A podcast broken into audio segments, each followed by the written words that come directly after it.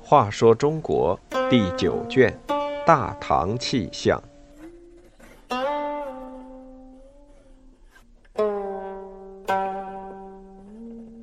二十七，小厮当上大将军。杨坚请客，小厮下厨房监督。最危险的时候，小厮不离他左右。他让小厮当了大将，但儿子杨广却摘了小厮的乌纱帽。杨坚的父亲老隋国公在世时，府上有个女奴，长得丑陋黝黑，众人都叫她黑女。黑女是干粗活的，就连伺候主人起居的奴婢小厮也不把她放在眼里。可是有个名叫李景的军士，偶尔到杨府当差，却暗中看上了他。两人你来我往，不久黑女便有了身孕。隋国公知道黑女怀了李景的儿子，再也不许李景到府上当差。结果，黑女怀的孩子打出生起就没见过亲生父亲，连他的名字李元通也是主人取的。黑女虽然丑陋，儿子却生得大鼻子大眼，甚是可爱。长到十几岁时，主人见他英俊结实，年龄和少东家杨坚相仿。便让他当了杨坚的随从小厮。杨坚年轻时最爱结交朋友，客人来了总要摆酒设宴。那时杨坚还没有独立门户，家里人多口杂，厨房里备好菜馔，还没端上宴席，就给几个嘴馋的叔侄弟兄煎得七零八落。仆人来不及重做，只好拼拼凑凑勉强上桌。弄得杨坚很没面子。出于无奈，后来每次请客，杨坚都要派李元通下厨监督。这样做的原意不过想管管那些嘴馋的人。谁知李元通拿了鸡毛当令箭，吆五喝六，还真像那么回事儿。那些进厨房煎菜的人，原先也不过闹着玩玩，见李元通一副执法如山的架势，也就不再去自讨没趣。李元通见没人敢下厨房，更神气活现起来。可是有一个人偏不把这位监厨官放在眼里，这人就是照看杨坚之子杨勇的奶妈。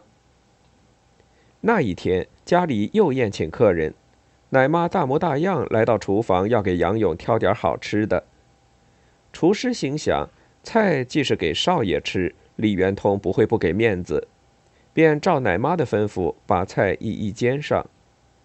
不料李延通见了之后，走上前来，不由分说就给了厨子几个耳光。厨师在府上也是个有脸面的老奴，又仗有了奶妈做靠山，自然不肯罢休。两人便大吵大闹起来，吵闹声一直传到客厅里。主人设宴请客，奴仆如此大闹，成何体统？客人散后，大家都以为杨坚一定会惩治这个得意忘形的小厮。不料杨坚问明事情原委后，非但没有动怒，反而夸了李元通几句，还把席上吃剩下的酒菜赐了些给他，算是对他的犒劳。自那次奸厨的事发生之后，杨坚对李元通更加信任，李元通对主人也格外忠诚。后来，杨坚当上北周大丞相，周朝皇族不断派刺客来暗杀，杨坚便以魁梧皎洁的李元通做贴身保镖。靠了寸步不离的李元通的护卫，杨坚躲过一次次的暗杀。杨坚当了皇上，也不曾忘记这个死心塌地追随自己的小厮，先是封了个御林军首领的头衔。不久，又破格提拔为刑部尚书，这可是执掌国法、判人生死的要职。李元通当了几年刑部尚书，皇上又拜他为大将军，派他去担任秦王府长史，让他辅佐不谙世故的三公子杨俊。隋炀帝上台，三代老奴李元通依然受到重用。炀帝巡游江南，委他以留守京师的重任。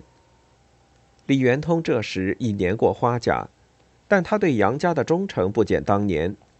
有人告发许国公宇文述霸占民田，他明知宇文述是杨帝亲信，却不计利害，命令宇文述将田退还百姓，那股认真劲儿仍和当年监厨时一样。宇文述恼羞成怒，就到皇上面前告发李元通收受贿赂。炀帝听信宇文述的话，立刻摘了他的乌纱帽。李元通悔恨交加，罢官不久就抑郁而死。隋文帝虽不能容纳智勇双全的史万岁，但对死心塌地的家奴李元通却从不怀疑。可是到炀帝继位。